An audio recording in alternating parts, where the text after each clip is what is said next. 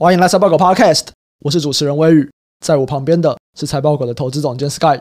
Hello，大家好，这是财报狗 Podcast 每周财经时事放大镜的单元。每个礼拜五的早上，我们都会来聊一聊这周股市的重大消息、各个产业的趋势，以及分享我们的看法。那我们今天录音的时间是，诶，今天蛮早录的，这今天是礼拜三啊，礼拜三的下午。那在今天早上，Netflix 办了法说会。法说会就说他们的这个付费用户数成长，哇，这个是低于预期啊！第一季全球用户减少了二十万，他们本来市场的预期好像是会增加两百多万哦，结果后来是减少了二十万，直接盘前跌了二十五趴。其实这种东西就是法说会，它的确是会非常的影响整个市场嘛。这个东西是所有美股投资人都会知道的，这也是为什么我们有推出了一个美股法说会逐字稿的功能。我今天会讲这个啊，其实我们倒不会来深入聊 Netflix。我讲这个东西呢，是因为我们要来跟大家说，哎，我们要来招募美股的实习生。哦，我以为你要讲，我现在要进场，不是？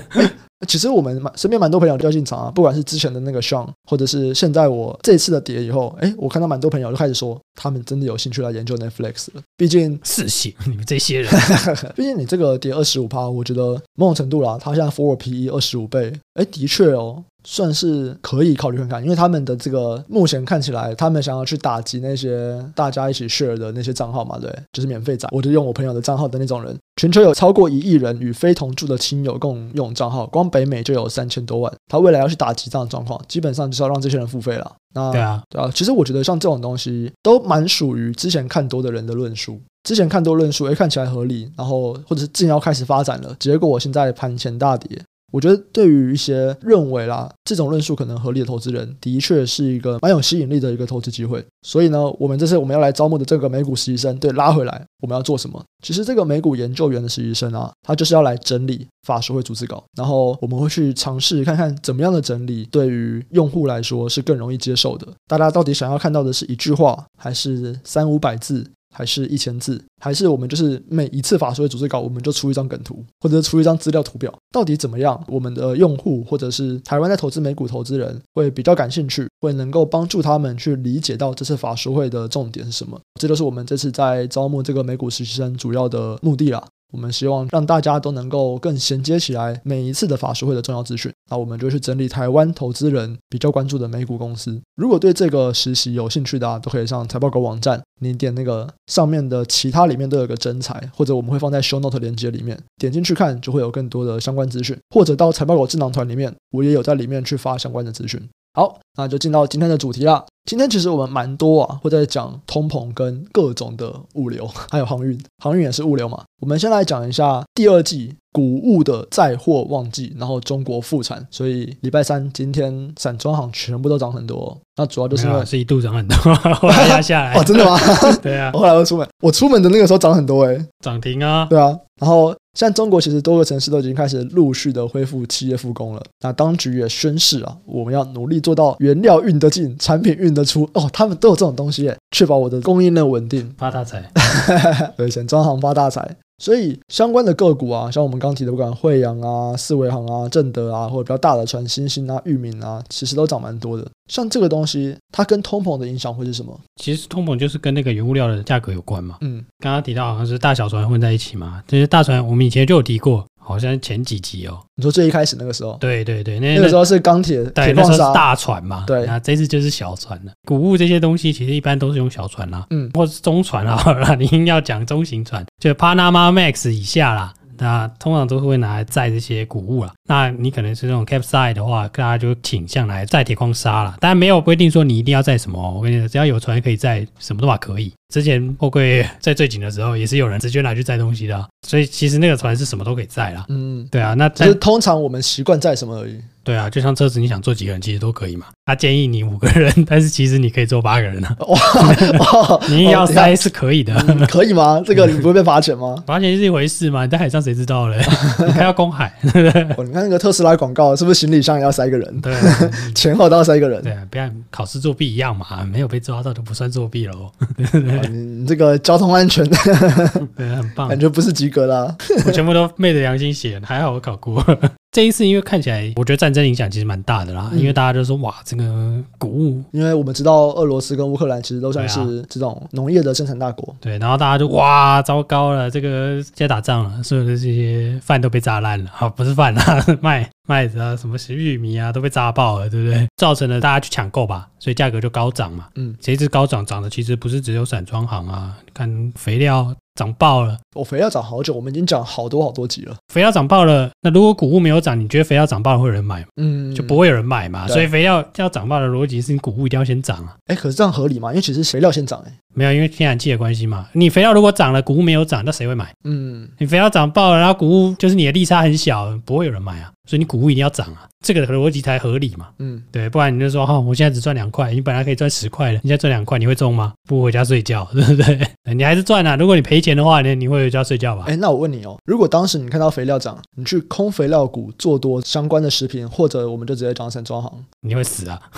这算合理吗？还是这不合理？这其实合理，但是这是你的假设是需求不会上来，价格不会动啊。因为你的意思就是说，如果我肥料涨了，但谷物没有涨，这就不合理。你要么就肥料下去，要么就谷物涨。对啊，这是短期嘛。你因为你是在一个休腾的时候，它立即反映的是肥料的成本嘛，嗯，比如说天然气嘛，像这种东西，它立即反映那个东西的成本，所以它整个就拉起来了嘛。但你的终端如果反应还没那么快，你如果去空那个涨很多的那个东西，短期会受伤啦。对，你很长期可能会回到一定固定的利差嘛，但是那是很长期啊。嗯，你光会扒就爆了，你还想被嘎，看看镍，OK，嘎到你。所以主要是因为它的反应的时间其实是不一样的嘛，对对？对啊，会有长短期时间的反应，然后那个时间差的反应嘛。嗯，现货市场你也要给它一点时间嘛。嗯，对啊，那有的时候反应很快，有的时候反应很慢。当然，我这个说法是我自己的想法了。你如果这些生产农作物的必要的这些东西，必要的这些原料都涨翻天了，可是你最终产品没有涨，那其实大家就是你理性选择，你怎么会选呢？你怎么会去买呢？嗯、所以是说，这个时候就可以开始说哦，如果谷物涨了，哎，那这个就 make sense。嗯，但当然你这边你就要冒一点风险嘛，你就要继续去判断。如果现在谷物涨了，那现在运这些谷物合不合理？那就合理了嘛。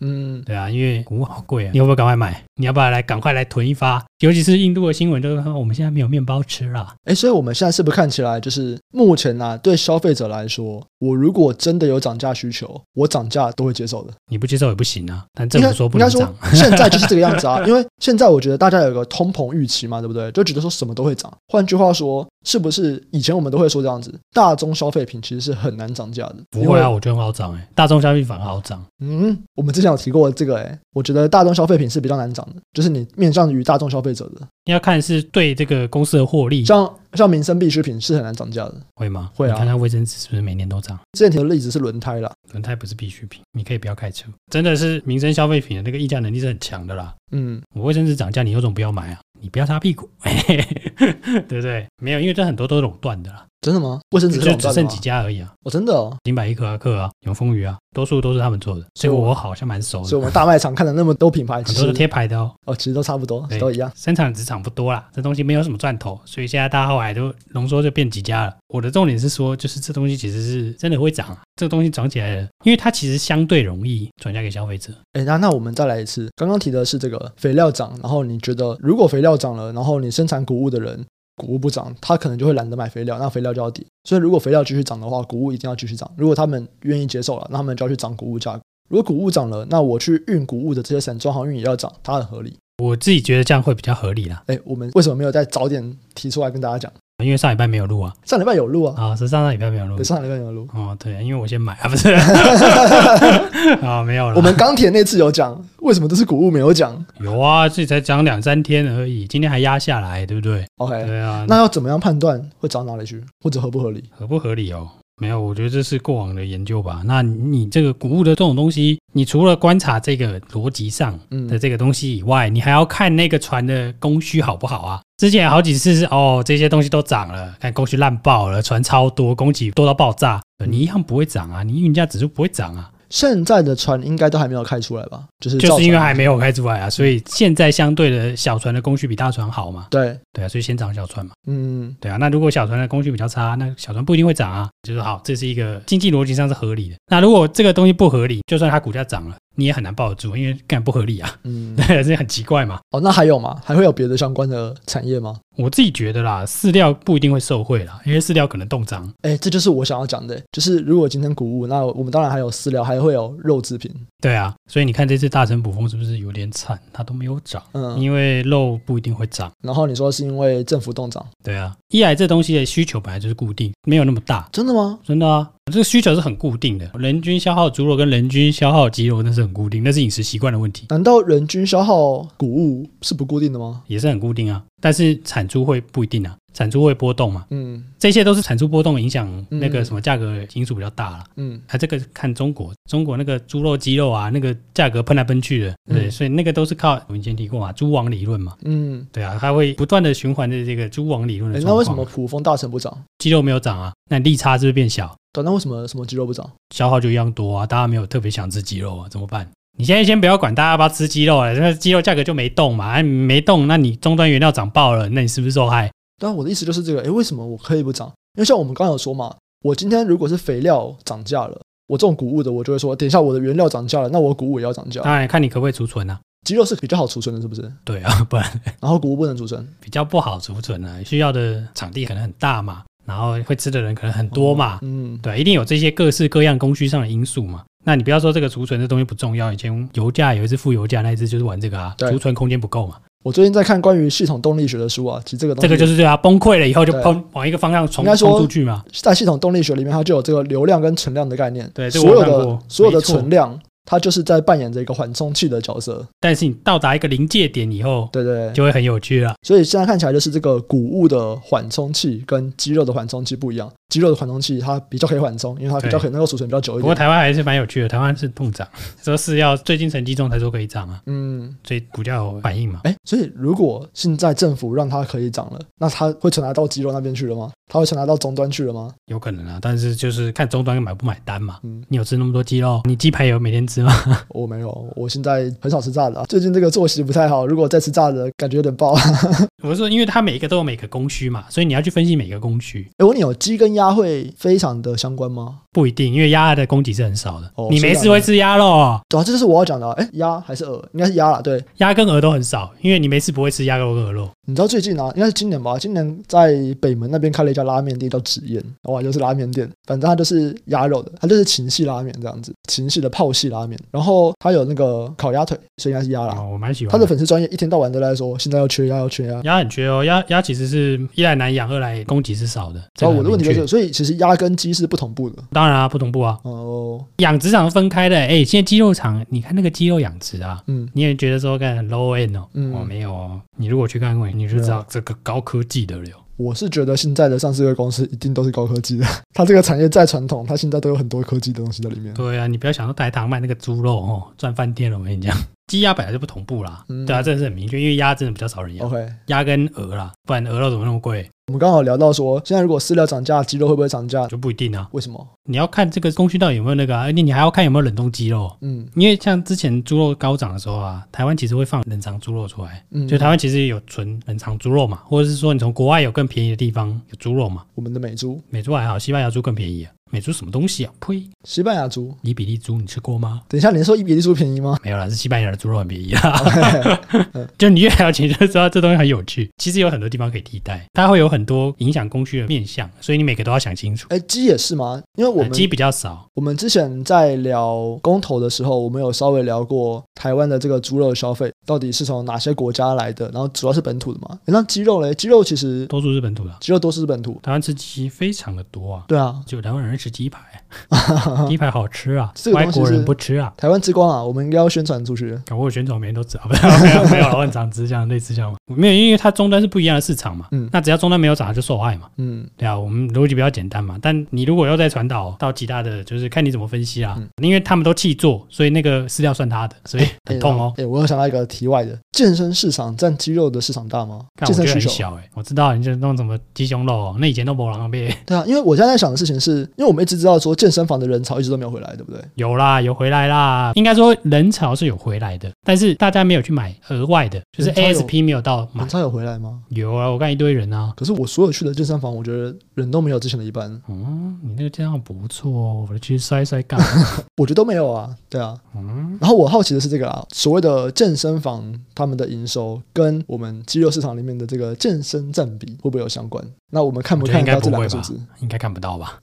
看不到是不是？它算是一个新的成长动能。对，你看 Seven 现在都有卖鸡胸肉，以前都没卖嘛。对对对对。对啊，你就知道那东西就是健身衍生出来的嘛。所以那个东西应该要算在健身里面吧？健身需求。对，大家不会这样算嘛？他哪那么无聊那边算？那他怎么算？我不知道怎么算啊，因为健身人健身市场本来就是一个太小的市场，我觉得很小，但又好像没有很小。如果你对肌肉来说的话，应该算小吧？对啊，一定算小。你总不能期待妈，小学生旁边买鸡排，每天跟你吃我今天要去健身，所以我要吃这个鸡胸肉。难道他们有鸡排市场吗？鸡排应该有，我觉得。哦，真的吗？没有，因为鸡肉杀几只鸡是算得出来的啊。对啊，对啊，对啊，对啊，所以可是你知道说有多少是拿去做鸡排吗？我觉得这比较简单，比鸡胸肉简单。鸡排就只有这个需求而已啊。嗯，对啊，炸鸡排，欢迎这个。如果有肌肉产业的人，哎，话说我们之前在聊那个炸鸡排产业、停电产业，哇，多少台电人来骂，你知道吗？对啊，欢迎啊。没有，因为他说其实台湾是很常停电的。我知道台湾很常停啊，就是每天都会有停电。所以他说那个时候我们说什么，我们拿 PET 的那个文章出来讲，他们就说哇，你怎么会这样讲？可是我觉得有趣的事情是，其实那个台电有公布数据嘛，就他有说，哎，我们这个停电的次数是在降低的，停电事件的次数降低，对啊，可是影响的户数不变。我觉得这个就有趣，哎，这代表说你每次停电是不是影响越来越多人？没有，你先不要管这个啦，政府出来打你脸嘛，政府说要投资微电网啊，嗯，所以是谁错了？我今天不管你现在这些是宣传手段也好。媒体报道，你说什么数据不符也好，但不管怎么样，就是影响人家决策嘛。嗯，对啊。那你说，他如果真的投钱下去了，你说这些产业会受到影响？我才不管你那些原因是真是假，他只要投钱，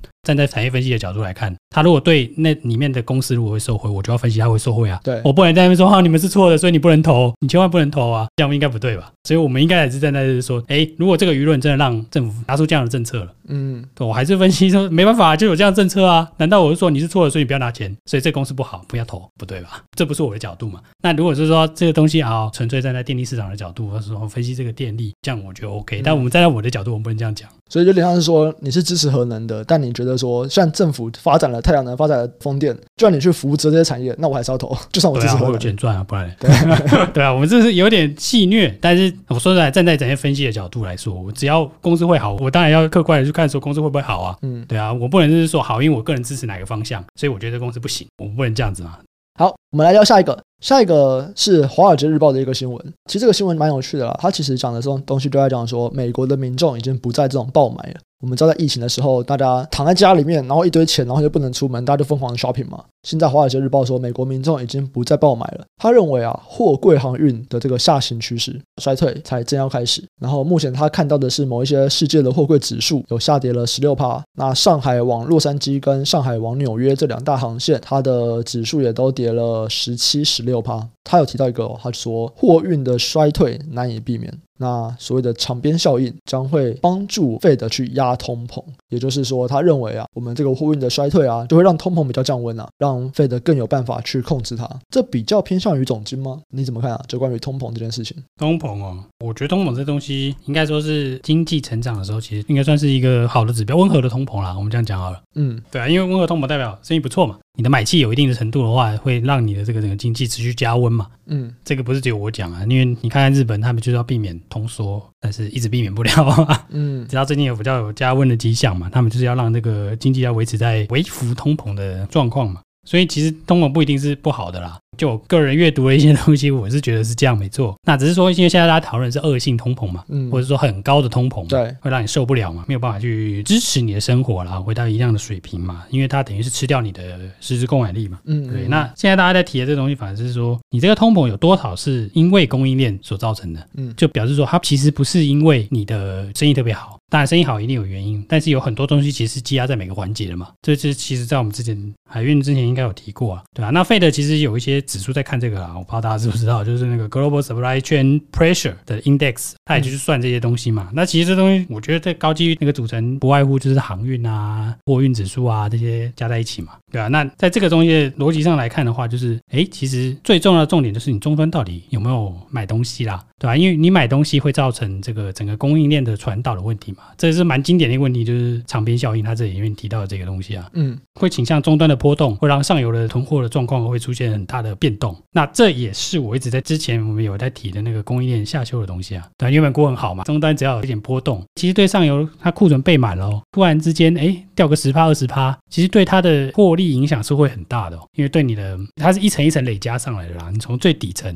然后一路到最前端那个波。波动是非常非常大的。那很多人去上，我相信很多人毕业课程第一堂应该在玩这个了，嗯，就是那种实力的课程啊，然后或者是说下蛋的那种啤酒游戏哦，很多都要玩这个啦。就会告诉你说，哎，这供应链这有多可怕，但永远都没办法避免，至少是目前为止啊。所以这个后续啊，对投资上面的影响是什么？我觉得两个，一个是说你通膨的东西就是会抑制消费嘛，嗯，对啊。如果说如果通膨过高的话，嗯，但这个不是通膨本身过高，是通膨预期过高，嗯，对啊，这我好像有提过，对，通膨预期比通膨更重要，对啊。那这个东西就有点太经济了，我怕讲大家就睡着。反正这重点是说，你觉得你未来钱会变少嘛？嗯，对，你觉得通膨好高，什么东西都会涨爆了，那你就会把钱拿来买必需品嘛，对，你就不会。买消费品，你就不会买那种嗯不是很重要的，甚至是商品就少买一点了，嗯，然后自然而然你会影响一些消费的循环嘛，对啊，那我们提过就是说，哎，泰国很多都是消费品嘛。这个就是有可能会影响台股的整个大盘的涨跌啦。我们这样讲好了。那你说影响多少？我们不知道很确切的点，但是我知道会影响，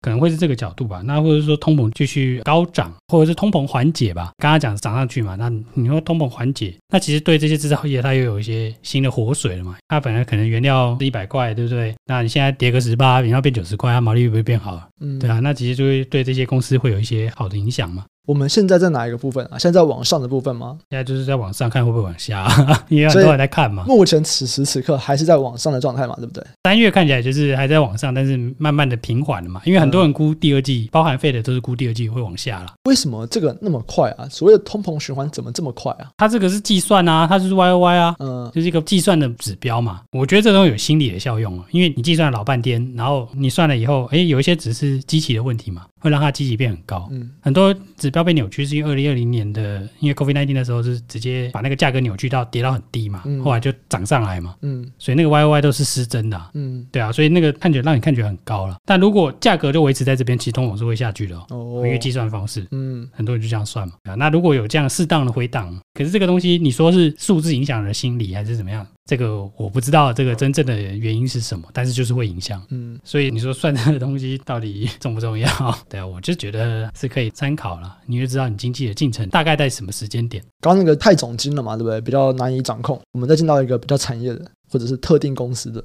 中国目前的防疫措施啊，感觉起来是有点在松绑了嘛。我之前我们知道这个魔都圣是非常的猛啊，不管是在 Facebook 上面看到很多别人在分享上海相关的东西，或者是台湾的新闻媒体，尤其是关于比较亲绿的媒体，哇，他们在疯狂的在讲上海多惨多惨这样子。可是目前呢，国务院总理李克强他都有提到，疫苗与药物我们会持续的研发，那中国也会积累经验，让物流人流有序的畅通起来。上海啊，在十六号他就公布了。最新的企业复工复产指引，然后列出了六百多家的白名单企业，让他们复工。没多久，苏州跟昆山也跟进。简单来说啊，现在开始要让企业复工了。我不再坚持清零，或者是他们认为可能已经差不多了，或者是我不用靠这种手段来去做清零。反正他就是要开始让物流畅通，然后企业都开始恢复生产。所以在昆山啊，不管南亚啊、友达、人保、纬创、捷安特、研华、定颖、台光电、正兴；苏州有细品、中磊、日月光、金源电跟国巨，哦，这都。是他们的白名单里面，他们可以开始复产了。哎，这个的影响大吗？我觉得这影响不小哎，因为本来是大家都很害怕啦，所以它等于是突然变断，还是这个量啦，不管是进口的量或者是货物出去的量嘛，对啊，突然就变得零嘛。当然，大家还有库存可以因应嘛，但库存太久，它就变得没有办法那个。可是我看那个上海港真的是塞爆哎，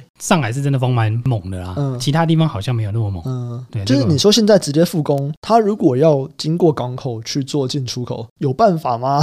那个港口真的是塞到爆哎，你要怀疑我们克强讲的话啊，放心，好，不要紧张，他们要清就是可以清，他们要畅通就是就是畅通。没错，他硬要畅通，就这个使命必达。我跟你讲，嗯，好，你政府看到了嘛？嗯，他们政府看到了，看起来这个中国最差的状况应该就是已经过去了，感觉起来了。嗯，对啊，从这几个迹象来看嘛，不管是降准，不管是这些白名单，那不管是其他的措施，其实告诉你说，它第二季就是最差的状况嘛。这个也会影响到台湾嘛？可是我们看相关的这些公司股价，其实并没有在公布了这个消息以后就有很明显的涨幅或怎么样，就都在下修啊。说因为整个市场也公布了这个以后就跌一两天，对不对？然后有白名单以后也没有涨，对啊，对啊，对啊，就是惨呐、啊，好惨呐、啊，对啊。但是这个回来复工，这个都是很明确的嘛，对啊。但你说你不要期待这个费用一定会提高的，什么费用？就有很多奇奇怪怪的费用啊。哎，现在很麻烦，我们现在好像是不知道几天要一测吧？哦对啊。所以那个其实。还是多多少少人力的那个流动也没有办法流动嘛，嗯嗯，对啊，所以那个多多少费用都会相对来说啦，会花比较多的费用了。就你可以生产，但是利润应该不会太好。